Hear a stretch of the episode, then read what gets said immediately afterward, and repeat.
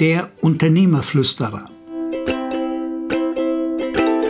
Naja, flüstern kann nur derjenige, der was Besonderes weiß.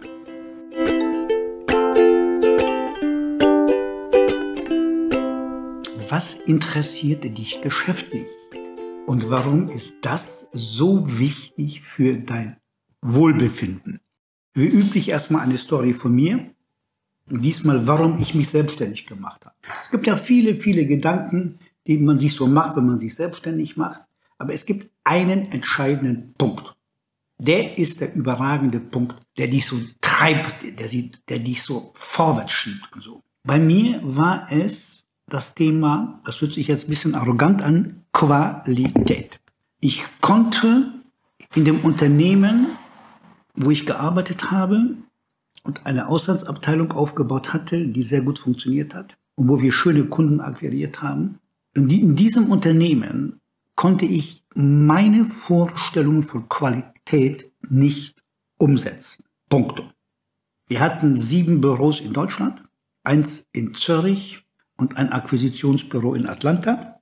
Und ich war natürlich auch dafür zuständig, dass die Auslandskunden, wir hatten zum Beispiel Kodak aus Rochester, die waren damals groß in Deutschland, 600 Millionen D-Mark Umsatz. Ich war dafür zuständig, dass die deutschen Tochtergesellschaften und die Schweizer Tochtergesellschaften der Auslandsmuttergesellschaften betreut wurden von unseren Büros und dass das gut funktionierte. So, damit ihr mal ein Gefühl bekommt, wie das so läuft, dann sitzt du zweimal im Jahr bei den internationalen Konferenzen, ähm, einmal in den USA und einmal in Europa. Und dann musst du dir dann von dem Finanzchef, die immer zuständig waren bei uns im Gewerbe, anhören, was da wieder alles in die Hose gegangen war in Deutschland. Und das ist etwas, was ich abgrundtief hasse. Das musst du dir so vorstellen, du bist der Außenminister eines Landes, erzählst dann fröhlich, was man so alles macht in deinem schönen Land und der Innenminister ist ein Trottel. Und mich hat das so unvorstellbar genervt, dass ich mir gesagt habe, so, die einzige Möglichkeit, die es hier gibt, das System zu drehen ist, du musst selbst was machen. Weil in dem System, in dem du drin steckst, hast du keine Chance. Das ist ungefähr so, als wenn du Dompteur bist und den, den Elefanten im Käfig stehen hast und um den Elefanten hast du genau drei Meter Platz und dann sollst du den drehen. Das geht nicht. Punkt. Mein Motiv war Qualität. Und über dieses Motiv kam das Geld und, und, die, und der Erfolg von selber, weil wir einfach viele Sachen so gemacht haben, wie die Kunden das auch erwarten, verdammte Hacke. Also dieses Thema, nämlich mein Interesse, und das hat sich natürlich ausgewirkt auf mein Privatleben, weil ich einfach überglücklich war. Ich habe zwar viel gearbeitet und leider auch sehr viel internationale Reisen gemacht, äh, mit auch längeren Aufenthalten, aber ich war einfach befriedigt, weil alles funktionierte. Ich wusste, wenn wir einen neuen Kunden haben, dann funktioniert das. Das, was ich vor dem Kunden der Muttergesellschaft versprochen habe, konnten wir in Deutschland und der Schweiz umsetzen. Was interessiert dich? Also Interesse kommt aus dem Lateinischen, wie die meisten, die noch Latein gehabt haben, wissen. Und das heißt dazwischen sein. Du bist in der Sache drin.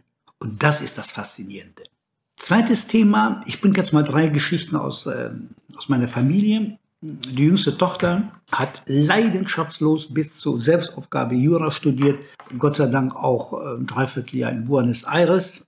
Und dann hat sie das erste Staatsexamen gemacht und dann fünf Monate vor dem zweiten Staatsexamen hat sie entschieden, ich mache nicht mehr mit Jura weiter. Punkt.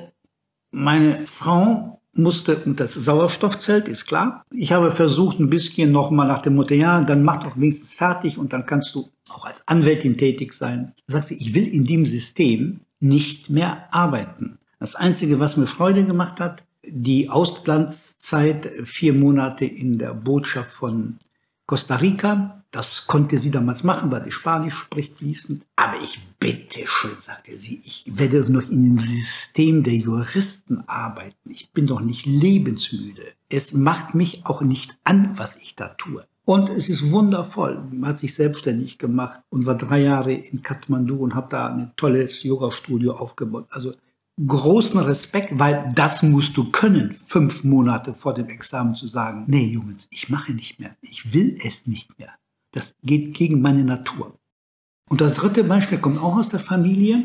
Du kannst jederzeit deine Tätigkeit ändern. Natürlich ist es umso schwieriger, je mehr du finanzielle Verpflichtungen hast. Aber ganz am Anfang, wenn du kein Geld hast, ist das auch nicht zum Totlachen. Und jetzt kommt das Beispiel unseres Sohnes. Der hat in England klassische Homöopathie studiert. Das ist ein Studium, dann bist du in englischen Recht Medical Doctor. Dann ist er aus privaten Gründen aus Südspanien und es gehört bei uns zum Konzept, wir zahlen ein Studium plus ein Jahr finanzieren wir die Selbstständigkeit oder unterstützen die. Und danach musst du selber fliegen oder äh, geh von mir aus am Strand Strandmatten einsammeln. Und der Sohn hat dann eine Praxis als Homöopath in Südspanien gehabt. Mama hat das liebevoll mit eingerichtet und nach einem, ich glaube, sechs bis acht Monate, gefühlte acht Monate, kommt er um die Ecke gebogen und sagt, weißt du, ich bin nicht der individuelle Heiler.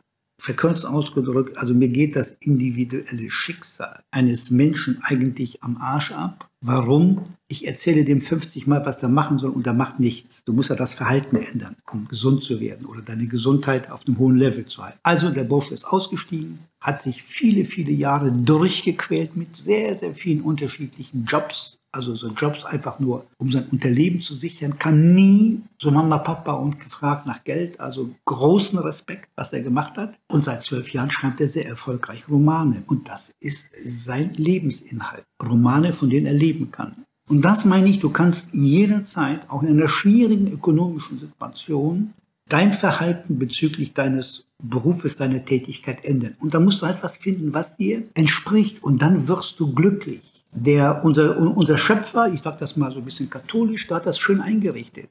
Die Leute, die den ganzen Tag einen lauen Job machen, die retten ihr Nichtstun, ihre Lethargie, ihren Nichterfolg tagsüber, retten die nicht abends oder am späten Nachmittag in ein gelungenes Freizeitleben, in ein gelungenes Privatleben. Nada. Ich kenne keinen Beamten, der irgendeinen lauen Job macht, ob Richter oder weiß der Teufel was. Ich kenne keinen Beamten, der glücklich ist mit seinem Leben und seiner Freizeit. Weil wir sind geboren, um uns anzustrengen und wir strengen uns dann an, wenn wir Interesse haben. Warum? Interesse ist der Dünger für unser Gehirn und für unsere Emotionen.